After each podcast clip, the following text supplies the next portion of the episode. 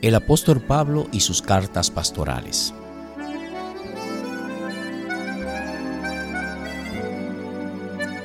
Su atención, por favor.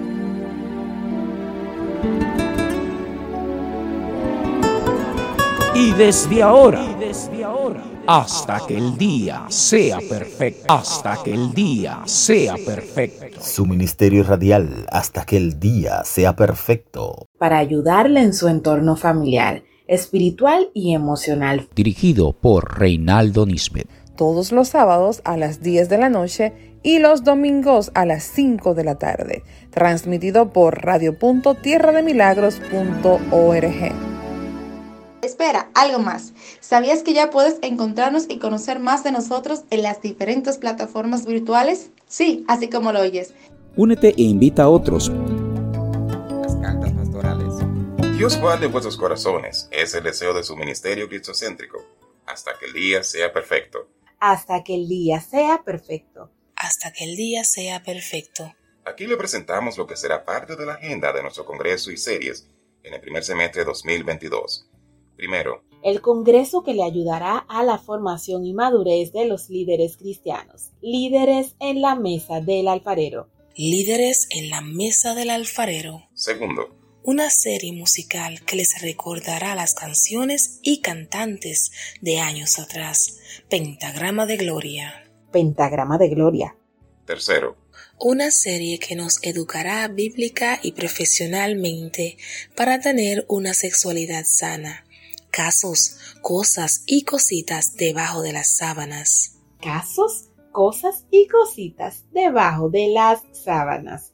Cuarto. Espere una constelación de invitados y programación que le ayudarán en su peregrinar camino a Emaús. Camino a Emaús. Las cartas pastorales. Por favor, dispongamos de nuestra atención a las siguientes palabras del radioyente, quien se dirige a este ministerio radial. Las cartas pastorales. ¿Cuántas cosas a veces nosotros leemos, leemos, leemos y escuchamos? Pero cuando detenemos a escuchar lo que en sí la palabra de Dios nos quiere decir, en realidad la palabra misma habla a nuestra mente y a nuestro corazón porque de verdad que esos estudios tan tremendo, varón, han sido de mucha bendición para mi vida y he aprendido a perseverar como líder, psicológica como mental, porque esos estudios están, están yendo allá mismo, allá mismo, donde uno tiene un vasito donde llenar. Esos estudios están tremendo, varón.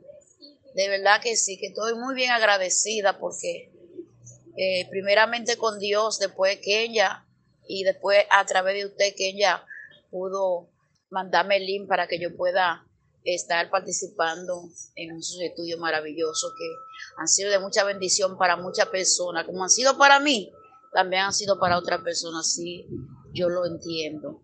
Así que Dios me lo bendiga, Dios me lo guarde a usted y a lo tuyo, en el nombre de Jesús. Cartas pastorales. Estás escuchando Hasta que el día sea perfecto. En su módulo, Líderes en la mesa del alfarero. El Congreso que le ayudará a la formación y madurez de los líderes cristianos.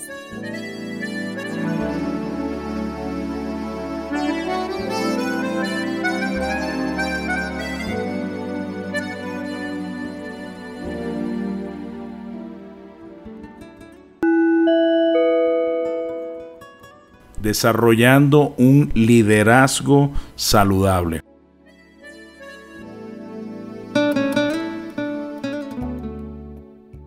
escuche la segunda entrega de la serie. El apóstol Pablo y sus cartas pastorales.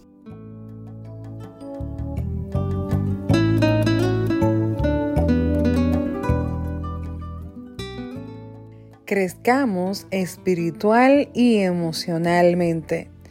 Este y todos los sábados a las 10 de la noche, domingos a las 5 de la tarde, en su programa Hasta que el día sea perfecto, por radio.tierrademilagros.org. Dirigido por Reinaldo Nisbet.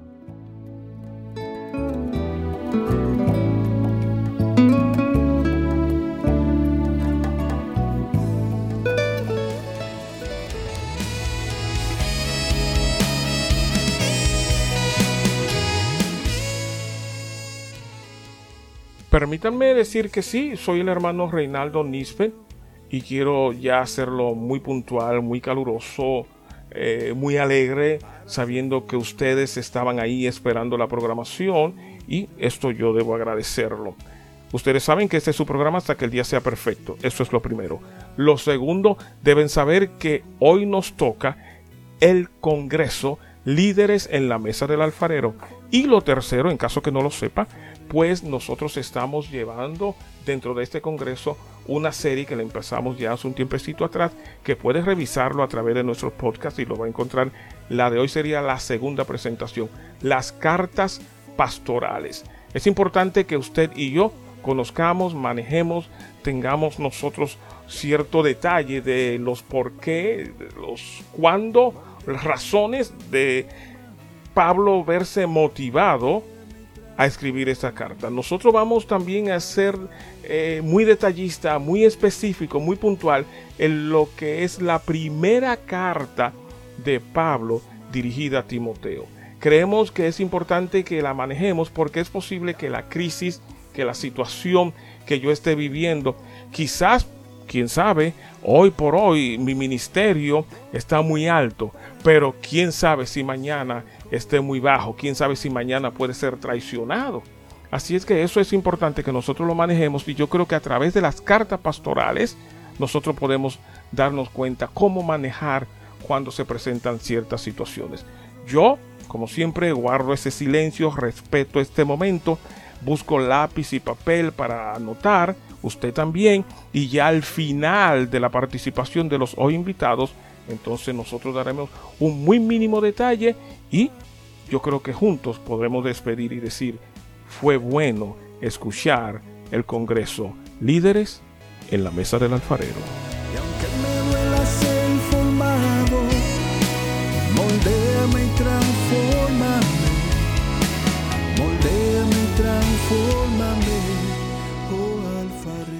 Apóstol Pablo y la importancia de sus cartas pastorales. Escuchemos una dinámica de preguntas, respuestas, observaciones, dudas y quizás algo más que nos ayudarán a consolidarnos en la temática de hoy. Y yo tengo una pregunta. Me gustaría saber a quién están dirigidas estas cartas.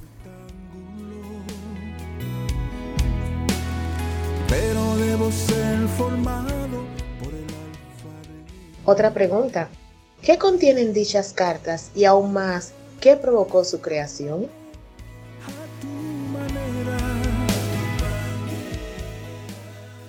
El apóstol Pablo y sus cartas pastorales. Aunque las cartas pastorales fueron escritas para los líderes de la iglesia primitiva, gran parte de su contenido se aplica para los líderes en todo tiempo y en todo lugar. Con el nombre de cartas pastorales se conoce al grupo de tres pequeños documentos del Nuevo Testamento atribuido a Pablo. Estas cartas son primera y segunda carta a Timoteo y otra a Tito. Se llaman así cartas pastorales porque están dirigidas a pastores y dan algunas instrucciones de cómo amonestar, disciplinar y conducir la casa del Señor, la cual es la iglesia. Las tres cartas pueden leerse como una sola epístola. Ellas tratan las falsas creencias, falsos maestros, el conformismo, falta de entusiasmo y la urgencia de tener buenos obispos, diáconos y líderes en general responsables a la hora de dirigir la comunidad cristiana.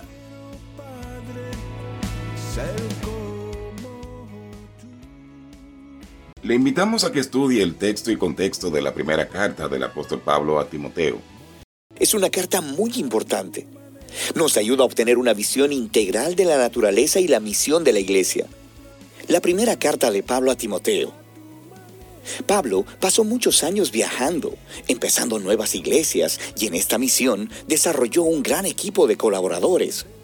Timoteo era uno de ellos. Cuando Pablo estaba en la ciudad de Listra, conoció a las fieles abuela y madre de Timoteo, y fue impresionado por la pasión y la devoción de Timoteo por Jesús. Así que Pablo lo discipuló por muchos años y eventualmente empezó a enviarlo en misiones a diferentes iglesias.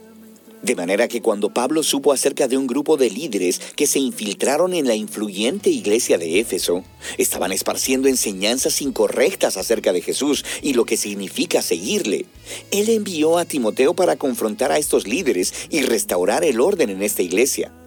Así que después de que Timoteo llegó, Pablo les envió esta carta para darle seguimiento a los efesios e instruir a Timoteo sobre cómo cumplir esta misión.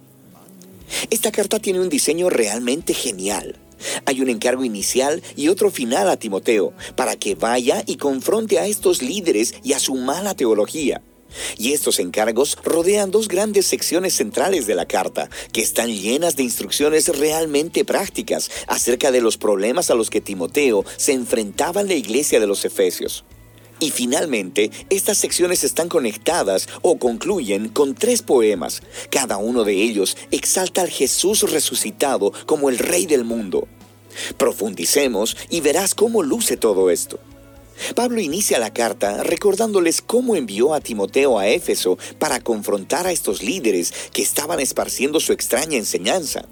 Les describe cómo estos tipos están obsesionados con especular acerca de la Torá, específicamente acerca de las primeras historias y las genealogías en el libro de Génesis.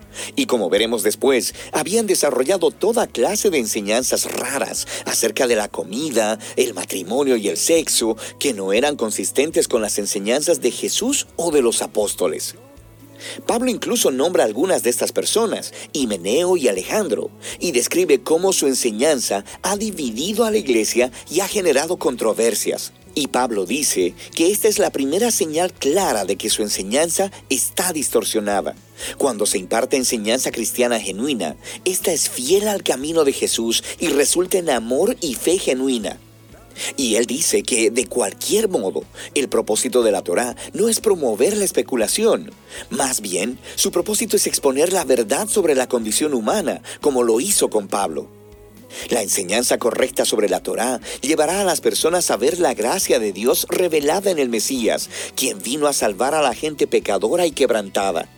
Así que Pablo concluye aquí con un poema que por sobre todo honra al rey y llama a Timoteo a detener a estos hombres y sus enseñanzas. Y luego aborda temas muy específicos de esta iglesia, causados por los falsos maestros. Primeramente, llama a Timoteo a tener reuniones de oración regulares para orar por la paz y por los líderes gobernantes de Roma porque la paz en la tierra crea un contexto ideal para que los seguidores de Jesús sigan esparciendo el mensaje del Dios de paz, quien quiere que todas las personas sean salvas. El Dios que envió a Jesús como el único mediador para dar su vida en rescate por todos. En contraste con los falsos maestros, Pablo le recuerda a Timoteo que Dios quiere rescatar al mundo entero y orar hará que este propósito se mantenga presente en sus mentes. Pablo luego aborda problemas relacionados con hombres y mujeres que estaban siendo influenciados por estos líderes corruptos en Éfeso. Así que primero, él pone un alto a un grupo de hombres que estaban siendo arrastrados a furiosas disputas teológicas que los falsos maestros iniciaban. Les dice que estos tipos deben aprender cómo orar, Luego, confronta a un grupo de mujeres adineradas de la iglesia, quienes estaban comportándose en las reuniones dominicales de la iglesia como si fuera un desfile de modas. Se vestían tan lujosamente que avergonzaban a la mayoría de las demás personas, quienes no podían pagar ese tipo de guardarropa. Y no solo eso, sino que también algunas de estas mujeres estaban usurpando las posiciones de liderazgo en la iglesia y estaban propagando la mala teología de los maestros corruptos. Así que Pablo le pone un alto a estas mujeres. Él dice que ellas no deberían enseñar o dirigir en la iglesia, y luego continúa analizando la historia de Adán, Eva y la serpiente en Génesis capítulo 3. Ahora, esta es una de esas secciones de las cartas de Pablo que, como dijo Pedro, son un poco difícil de entender. Algunos piensan que Pablo está prohibiendo que las mujeres siempre enseñen o dirijan a los hombres en cualquier iglesia, y que sus comentarios acerca de Adán y Eva demuestran cómo Dios ha ordenado que solo los hombres pueden ser líderes en la iglesia.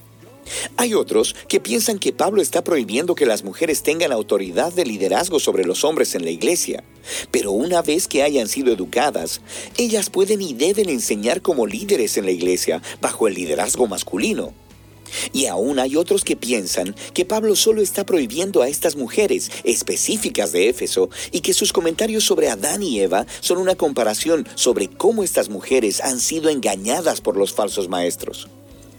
Cualquiera que sea la perspectiva que adoptes, Pablo es claro al decir que estas mujeres efesias necesitaban ponerse bajo el liderazgo de Timoteo y tener una adecuada educación teológica. Y la meta es ayudarlas a crecer para que un día ellas puedan ser como las excelentes ministras que Pablo menciona en sus otras cartas, como Febe, Junias o Priscila.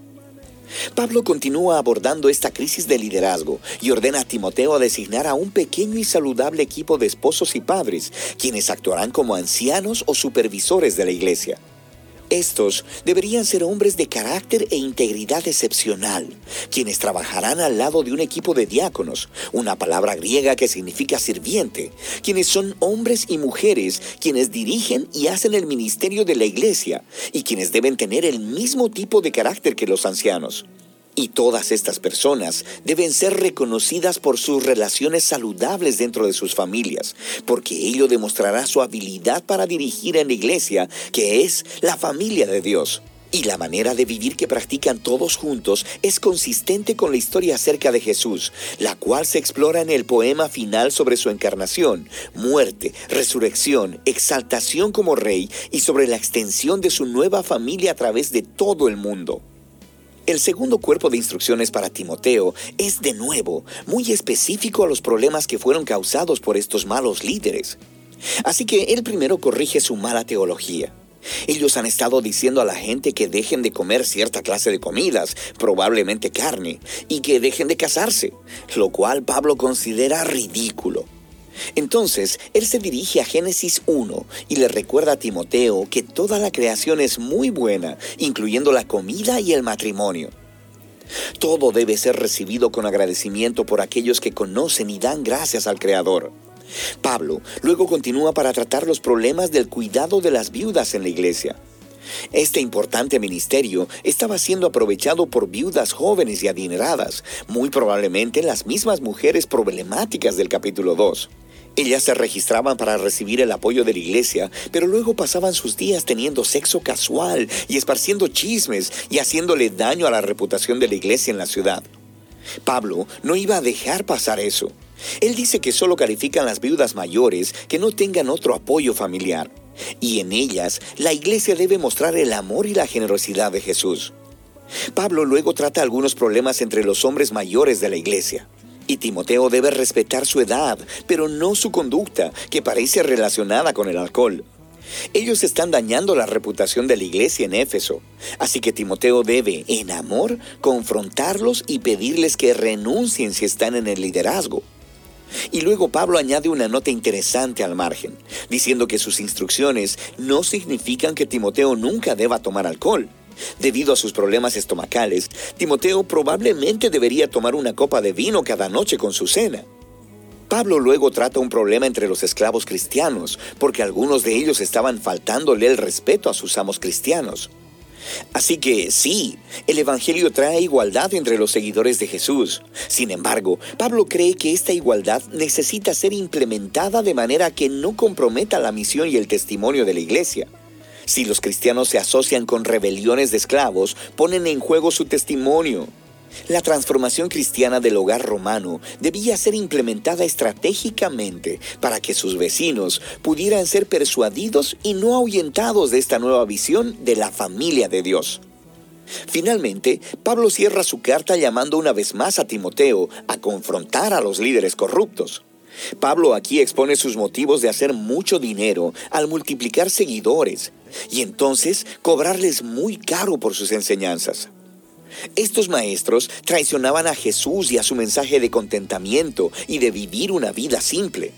Así que Pablo instruye a los cristianos adinerados de Éfeso a que se hagan ricos en buenas obras y en generosidad, que sean de las personas que someten todos sus recursos al Rey Jesús. Y es Jesús quien inspira el poema final sobre cómo Él es el verdadero rey por sobre todos los reyes. Primera de Timoteo es una carta muy importante. Nos ayuda a obtener una visión integral de la naturaleza y la misión de la iglesia. Así que lo que una comunidad de fe cree moldeará directamente cómo esa comunidad vive y se comporta en su ciudad. De manera que su teología, sus creencias, deben ser constantemente criticadas y conformadas por las escrituras y por las buenas nuevas acerca de Jesús. Y también es muy importante para Pablo la manera en que la iglesia es percibida por el público. Los cristianos deben ser conocidos como personas íntegras, conocidos por sus buenas obras, conocidos por servir a los pobres y a los más vulnerables. Todo por su devoción al Rey Jesús resucitado. Y de eso se trata Primera de Timoteo.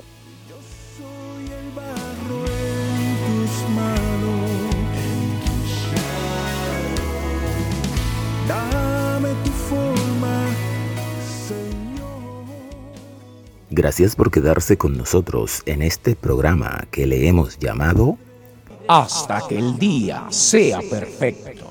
Dirigido por Reinaldo Nisbet.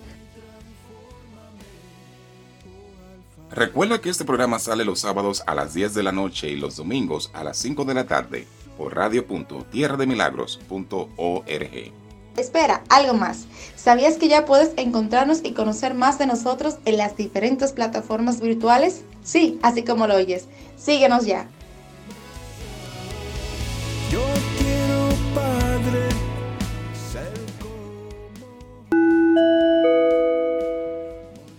Desarrollando un liderazgo saludable.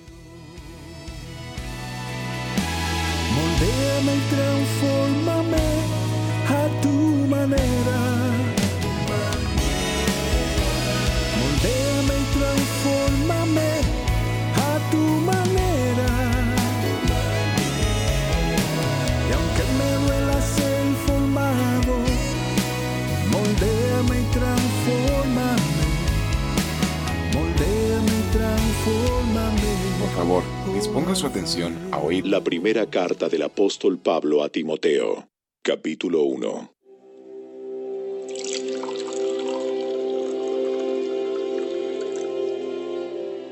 Yo, Pablo, apóstol de Cristo Jesús, nombrado por mandato de Dios nuestro Salvador y de Cristo Jesús, quien nos da esperanza, le escribo esta carta a Timoteo, mi verdadero hijo en la fe que Dios Padre y Cristo Jesús nuestro Señor te den gracia, misericordia y paz.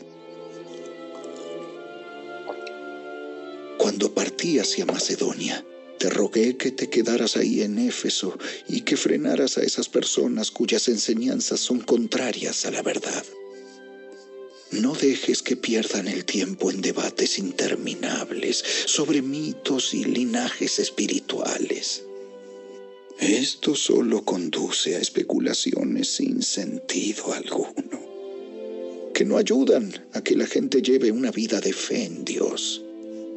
El propósito de mi instrucción es que todos los creyentes sean llenos del amor que brota de un corazón puro, de una conciencia limpia y de una fe sincera. Pero algunos no lo entendieron. Se desviaron de estas cosas y pasan el tiempo en debates sin sentido. Quieren ser reconocidos como maestros de la ley de Moisés, pero no tienen ni idea de lo que están diciendo, a pesar de que hablan con mucha seguridad. Nosotros sabemos que la ley es buena cuando se usa correctamente, pues la ley no fue diseñada para la gente que hace lo correcto, es para los transgresores y rebeldes, para los desobedientes a Dios y los pecadores, para quienes no consideran nada sagrado y que profanan lo que es santo, para quienes matan a su padre o a su madre, o cometen otros homicidios. La ley es para los que cometen inmoralidades sexuales o los que practican la homosexualidad, o los traficantes de esclavos, los merosos, los que no cumplen sus promesas, o los que hacen cualquier otra cosa que contradiga la sana enseñanza que proviene de la gloriosa buena noticia que me confió nuestro bendito Dios. Le doy gracias a Cristo Jesús nuestro Señor, quien me ha dado fuerzas para llevar a cabo su obra. Él me consideró digno de confianza y me designó para servirlo. A pesar de que yo antes blasfemaba el nombre de Cristo, en mi insolencia yo perseguía a su pueblo. Pero Dios tuvo misericordia de mí, porque lo hacía por ignorancia y porque era un incrédulo. Oh, qué tan generoso y lleno de gracia fue el Señor. Me llenó de la fe y del amor que provienen de Cristo Jesús la siguiente declaración es digna de confianza y todos deberían aceptarla.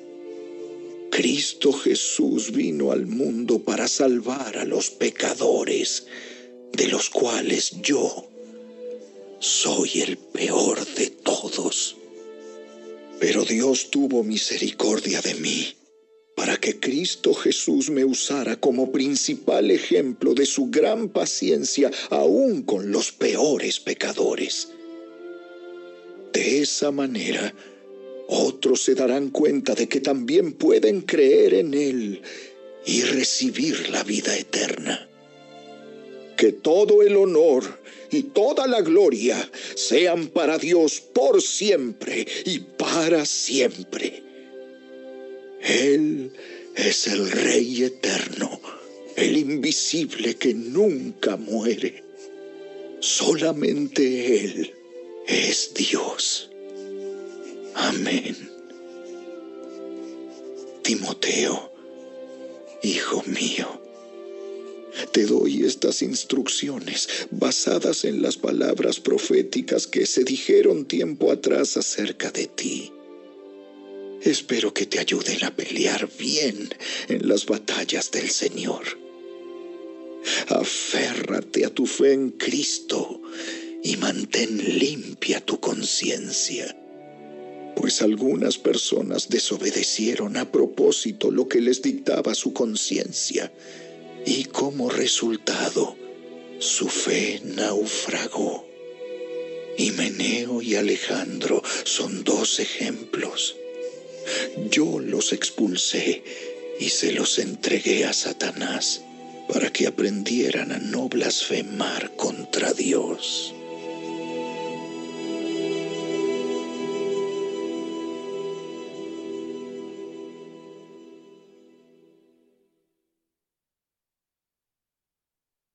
Capítulo 2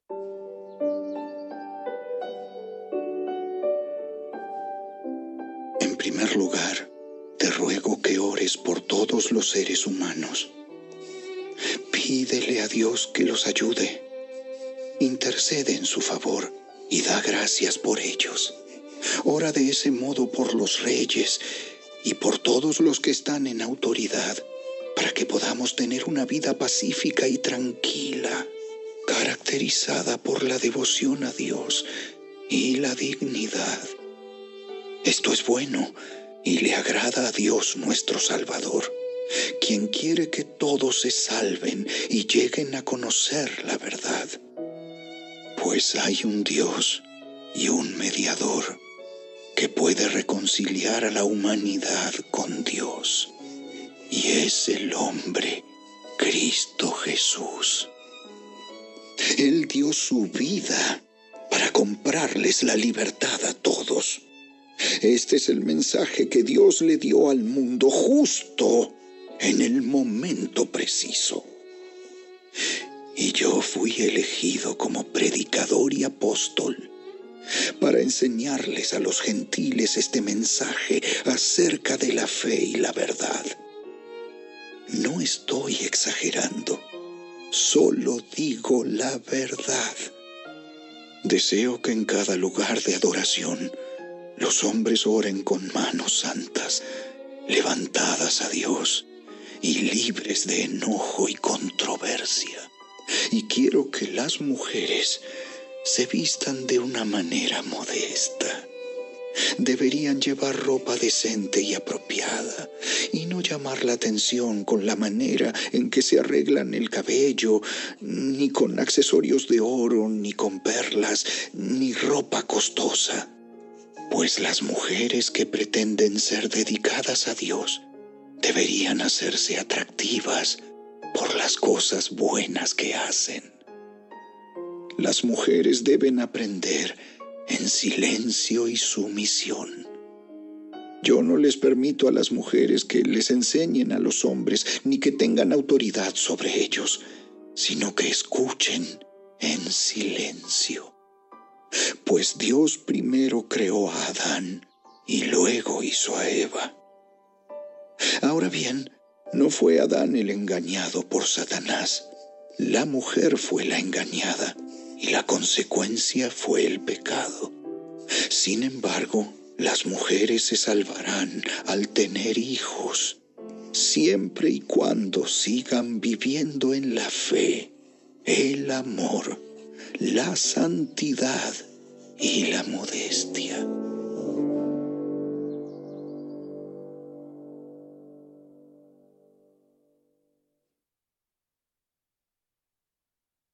Capítulo 3 La siguiente declaración es digna de confianza. Si alguno aspira a ocupar el cargo de anciano en la iglesia, desea una posición honorable. Por esta razón, un anciano debe ser un hombre que lleve una vida intachable. Debe serle fiel a su esposa. Debe tener control propio vivir sabiamente y tener una buena reputación. Con agrado debe recibir visitas y huéspedes en su casa y también debe tener la capacidad de enseñar. No debe emborracharse ni ser violento. Debe ser amable. No debe buscar pleitos ni amar el dinero. Debe dirigir bien a su propia familia que sus hijos lo respeten y lo obedezcan. Pues si un hombre no puede dirigir a los de su propia casa, ¿cómo podrá cuidar de la iglesia de Dios? Un anciano no debe ser un nuevo creyente, porque podría volverse orgulloso y el diablo lo haría caer. Además, la gente que no es de la iglesia debe hablar bien de él para que no sea deshonrado y caiga en la trampa del diablo. De la misma manera, los diáconos deben ser dignos de mucho respeto y tener integridad. No deben emborracharse ni ser deshonestos con el dinero. Tienen que estar comprometidos con el misterio de la fe que ahora ha sido revelado y vivir con la conciencia limpia que sean evaluados cuidadosamente antes de ser nombrados diáconos. Si pasan el examen, entonces que sirvan como diáconos. De la misma manera, sus esposas deben ser dignas de respeto y no calumniar a nadie. Deben tener control propio y ser fieles en todo lo que hagan. Un diácono debe serle fiel a su esposa, dirigir bien a sus hijos y a los demás de su casa. Los que hagan bien su trabajo como diáconos serán recompensados con el respeto de los demás y aumentarán su confianza en la fe en Cristo Jesús. Aunque espero verte pronto, te escribo estas cosas ahora, para que si me retraso, sepas cómo deben comportarse las personas en la familia de Dios. Esta es la iglesia del Dios viviente, columna y fundamento de la verdad. Sin duda alguna, el gran misterio de nuestra fe es el siguiente. Cristo fue revelado en un cuerpo humano y vindicado por el Espíritu. Fue visto por ángeles y anunciado a las naciones. Fue creído en todo el mundo y llevado al cielo en gloria.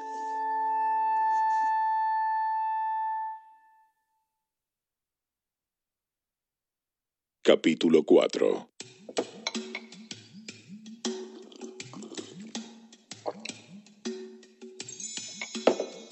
Ahora bien, el Espíritu Santo nos dice claramente que en los últimos tiempos algunos se apartarán de la fe verdadera. Seguirán espíritus engañosos y enseñanzas que provienen de demonios. Estas personas son hipócritas y mentirosas y tienen muerta la conciencia. Dirán que está mal casarse o que está mal comer determinados alimentos, pero Dios creó esos alimentos para que los coman con gratitud las personas fieles que conocen la verdad. Ya que todo lo que Dios creó es bueno, no deberíamos rechazar nada, sino recibirlo con gratitud. Pues sabemos que se hace aceptable por la palabra de Dios y la oración.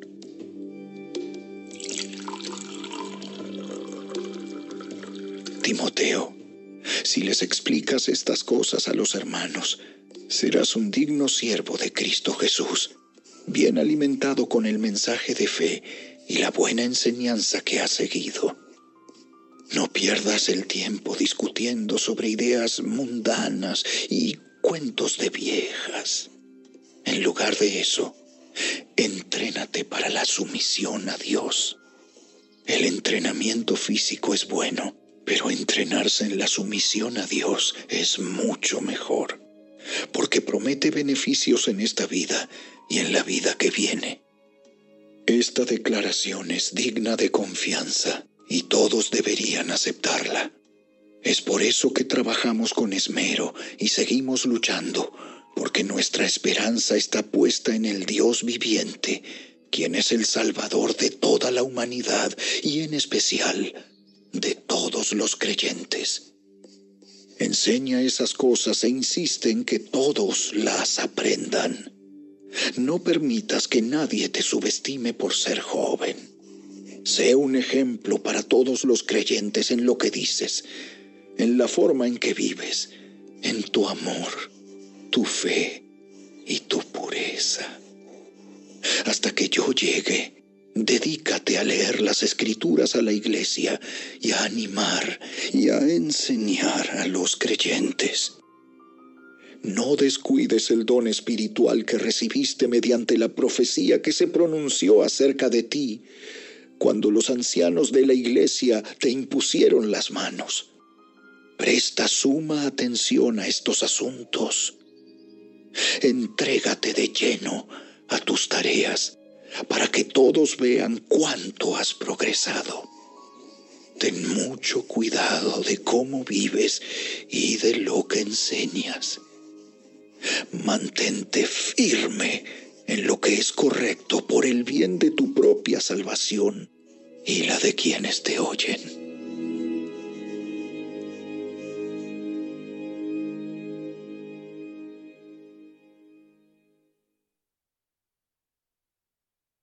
Capítulo 5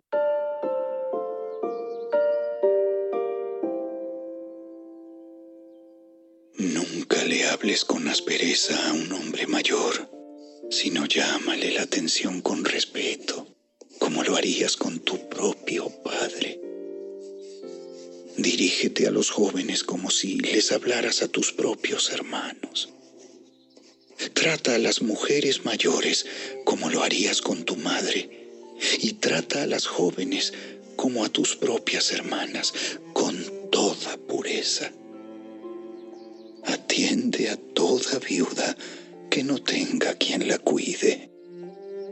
Pero si ella tiene hijos o nietos, la primera responsabilidad de ellos es poner en práctica la sumisión a Dios en su hogar y retribuir a sus padres al cuidarlos. Esto es algo que le agrada a Dios. Ahora bien, un una verdadera viuda, una mujer que realmente está sola en este mundo, es aquella que ha puesto su esperanza en Dios. Día y noche ora a Dios pidiéndole su ayuda. Pero la viuda que solamente vive para el placer está espiritualmente muerta en vida. Dale estas instrucciones a la iglesia para que nadie quede expuesto a la crítica. Aquellos que se niegan a cuidar de sus familiares, especialmente los de su propia casa, han negado la fe verdadera y son peores que los incrédulos. Para que una viuda esté en la lista de ayuda, tiene que tener al menos 60 años y haber sido fiel a su marido. Debe ser alguien que se haya ganado el respeto de todos por haber hecho el bien. ¿Crió bien a sus hijos? ¿Fue amable con los extranjeros y sirvió con humildad a otros creyentes? ¿Ayudó a los necesitados? ¿Estuvo siempre dispuesta a hacer el bien? Las viudas más jóvenes no deberían estar en la lista porque sus deseos físicos podrán más que su devoción a Cristo y querrán volver a casarse. De esa manera serían culpables de romper su promesa anterior. Y si están en la lista, se acostumbrarán a ser perezosas y pasarán todo el tiempo yendo de casa en casa, chismeando, entrometiéndose en la vida de los demás y hablando de lo que no deben. Así que yo aconsejo a estas viudas jóvenes que vuelvan a casarse, que tengan hijos y que cuiden de sus propios hogares. Entonces el enemigo no podrá decir nada en contra de ellas, pues me temo que algunas ya se han descarriado y ahora siguen a Satanás. Si una mujer creyente tiene parientes que son viudas, debe cuidar de ellas y no darle a la iglesia la responsabilidad. Entonces, la iglesia podrá atender a las viudas que están realmente solas. Los ancianos que cumplen bien su función deberían ser respetados y bien remunerados, en particular los que trabajan con esmero, tanto en la predicación como en la enseñanza.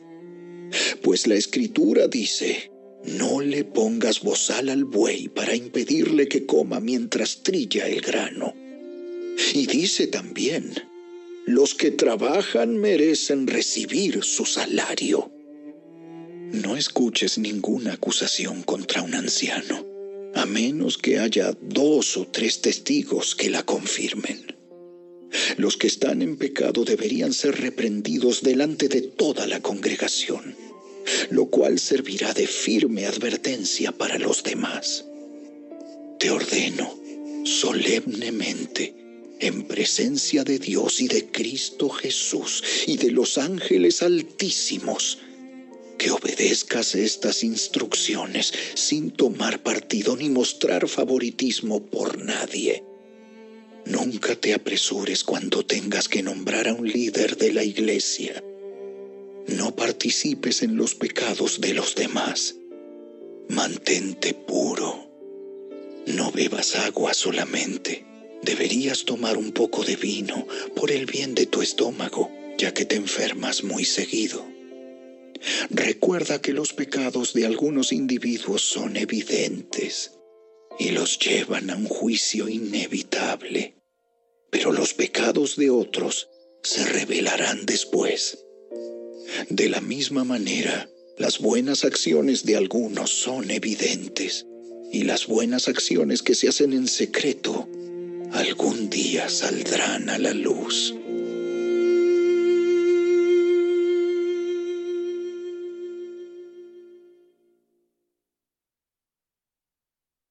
Capítulo 6 Todos los esclavos deberían tener sumo respeto por sus amos para no avergonzar el nombre de Dios y su enseñanza. El hecho de que tengan amos creyentes no es excusa para ser irrespetuosos. Al contrario, esos esclavos deberían servir a sus amos con mucho más esmero, porque ese esfuerzo beneficia a otros muy amados creyentes. Timoteo, enseña estas cosas y anima a todos a que las obedezcan. Puede ser que algunas personas nos contradigan, pero lo que enseñamos es la sana enseñanza de nuestro Señor Jesucristo, la cual conduce a una vida de sumisión a Dios. Cualquiera que enseñe algo diferente es un arrogante sin entendimiento. Tal persona tiene el deseo enfermizo de cuestionar el significado de cada palabra. Esto provoca discusiones que terminan en celos, divisiones, calumnias y malas sospechas. Individuos como estos siempre causan problemas. Tienen la mente corrompida y le han dado la espalda a la verdad. Para ellos, mostrar sumisión a Dios es solo un medio para enriquecerse. Ahora bien, la verdadera sumisión a Dios es una gran riqueza en sí misma cuando uno está contento con lo que tiene. Después de todo, no trajimos nada cuando vinimos a este mundo, ni tampoco podremos llevarnos nada cuando lo dejemos. Así que, si tenemos suficiente alimento y ropa, estemos contentos. Pero los que viven con la ambición de hacerse ricos, caen en tentación y quedan atrapados por muchos deseos necios y dañinos que los hunden en la ruina y la destrucción. Pues el amor al dinero es la raíz de toda clase de mal. Y algunas personas, en su intenso deseo por el dinero, se han desviado de la fe verdadera y se han causado muchas heridas dolorosas. Pero tú, Timoteo, eres un hombre de Dios, así que huye de todas esas maldades persigue la justicia y la vida sujeta a Dios, junto con la fe, el amor, la perseverancia y la gentileza. Pelea la buena batalla por la fe verdadera. Aférrate a la vida eterna a la que Dios te llamó y que declaraste tan bien delante de muchos testigos te encargo delante de Dios, quien da vida a todos, y delante de Cristo Jesús, quien dio un buen testimonio frente a Poncio Pilato, que obedezcas este mandamiento sin vacilar. Entonces nadie podrá encontrar ninguna falta en ti, desde ahora y hasta que nuestro Señor Jesucristo regrese. Pues en el momento preciso, Cristo será revelado desde el cielo por el bendito y único Dios Todopoderoso, el Rey de todos los reyes y el Señor de todos los señores. Él es el único que nunca muere y vive en medio de una luz tan brillante que ningún ser humano puede acercarse a Él. Ningún ojo humano jamás lo ha visto y nunca lo hará.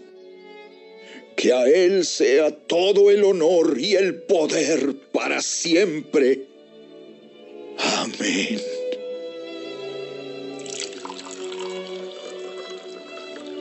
Enséñales a los ricos de este mundo que no sean orgullosos ni que confíen en su dinero, el cual es tan inestable deberían depositar su confianza en Dios, quien nos da en abundancia todo lo que necesitamos para que lo disfrutemos. Diles que usen su dinero para hacer el bien. Deberían ser ricos en buenas acciones, generosos con los que pasan necesidad y estar siempre dispuestos a compartir con otros. De esa manera, al hacer esto, acumularán su tesoro como un buen fundamento para el futuro, a fin de poder experimentar lo que es la vida verdadera. Timoteo, cuida bien lo que Dios te ha confiado. Evita las discusiones mundanas y necias con los que se oponen a ti, con su así llamado conocimiento. algunos se han desviado de la fe por seguir semejantes tonterías. Que la gracia de Dios sea con todos ustedes. Primera de Timoteo. Primera de Timoteo. La primera carta del apóstol Pablo a Timoteo. Tiene seis capítulos y 113 versículos y fue escrita precisamente por Pablo desde Macedonia entre el año 62 y 64 después de Cristo. Esta carta fue escrita para aclarar a Timoteo las áreas de trabajo en las que debe dedicar su atención como líder a fin de que la iglesia que está en Éfeso crezca sana, prestando atención especialmente a la infiltración de la falsa doctrina. En el capítulo 1, Pablo da instrucciones a Timoteo en cuanto a la enseñanza en la iglesia. En el capítulo 2, Pablo da instrucciones a Timoteo en cuanto a las reuniones de la iglesia. En el capítulo 3, Pablo da instrucciones a Timoteo en cuanto a los dirigentes de la iglesia. En el capítulo 4, Pablo da instrucciones a Timoteo en cuanto a la apostasía en la iglesia. Finalmente, los capítulos 5 y 6, Pablo da instrucciones a Timoteo en cuanto al ministerio en la iglesia.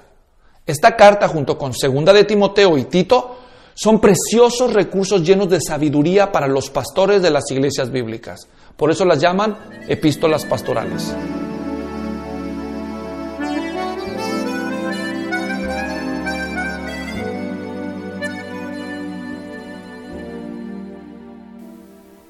Ya nosotros estamos en lo que es la finalización de la programación hasta que el día sea perfecto. Y esto evidentemente nos hace entender que llegamos ya a la conclusión por el día de hoy de lo que es su Congreso Líderes en la Mesa del Alfarero en la serie Pablo y sus cartas pastorales, siendo nosotros muy detallistas con lo que fue la carta de Pablo dirigida a uno de sus pupilos, en este caso su primera carta dirigida a Timoteo. Estamos nosotros altamente agradecidos con cada uno de ustedes y mejor nos sentiríamos si usted hace una autoevaluación de lo que usted aprendió hoy, qué tan interesante le resultó, qué aprendió, qué de lo aquí expuesto lo puede aplicar en su liderazgo, cuál era la situación que estaba viviendo Timoteo, quizás muy parecida a lo que está viviendo usted o está viviendo algún otro líder que usted conozca y que usted quisiera compartir. Yo creo que hoy aprendimos más o menos la fecha cuando se escribió la carta a Timoteo, aprendimos cuáles fueron o cuál fue la razón que motivó que Pablo tomara pluma y empezara a escribirlo, cuáles fueron las razones que se presentó para que Pablo con urgencia dijera, esto hay que cortarlo ya. Si nosotros queremos hacer cierto tipo de comparación, recordemos que Pablo también vivió eso con la iglesia ah, de los Gálatas, porque se había levantado un sector judaizante que estaba exigiéndoles a los gentiles que para ser cristiano verdaderos representantes, verdaderos hijos de Dios, entonces tenían que practicar, permítame decirlo así, ciertas prácticas. Tenían que comer o no comer, tenían que vestir o no vestirse, tenían que hacer cierta fiesta o no hacerla. En fin, se estaba levantando toda una situación ahí que Pablo tuvo que pararse y escribirle. Ya en el caso de Timoteo también se presenta un caso quizás un tanto similar porque aquí se estaba levantando ciertas doctrinas que no eran eh, la dictada por el apóstol Pablo y esto a través del Señor Jesucristo. Así es que yo creo que nosotros debemos analizar esas cartas porque nos pueden dar a nosotros ciertos parámetros al momento de ver tales cosas que quizás nosotros diremos, eso no, eso no es bíblico. Eso no es bíblico, eso no viene de Dios. Así que debemos tener mucha presencia con esto porque puede afectar tu liderazgo, puede afectar mi liderazgo. Nosotros no vamos a cerrar la oportunidad que Dios nos ha dado esta noche para darle las gracias al mismo Dios, en primer lugar, darle las gracias a ustedes que nos han prestado su atención, darle las gracias a cada uno de los hermanos que, que ponen su disposición para ayudarme con este ministerio. Recuerden que seguimos, hay muchísimas cosas más que nosotros queremos compartirla con ustedes y necesitamos la gracia de Dios, necesitamos la oración de cada uno de ustedes. Gracias por compartir nuestros audios, gracias por sus palabras, gracias por lo que nos hace entender a nosotros la bendición que le puede resultar y que le es este ministerio hasta que el día sea perfecto.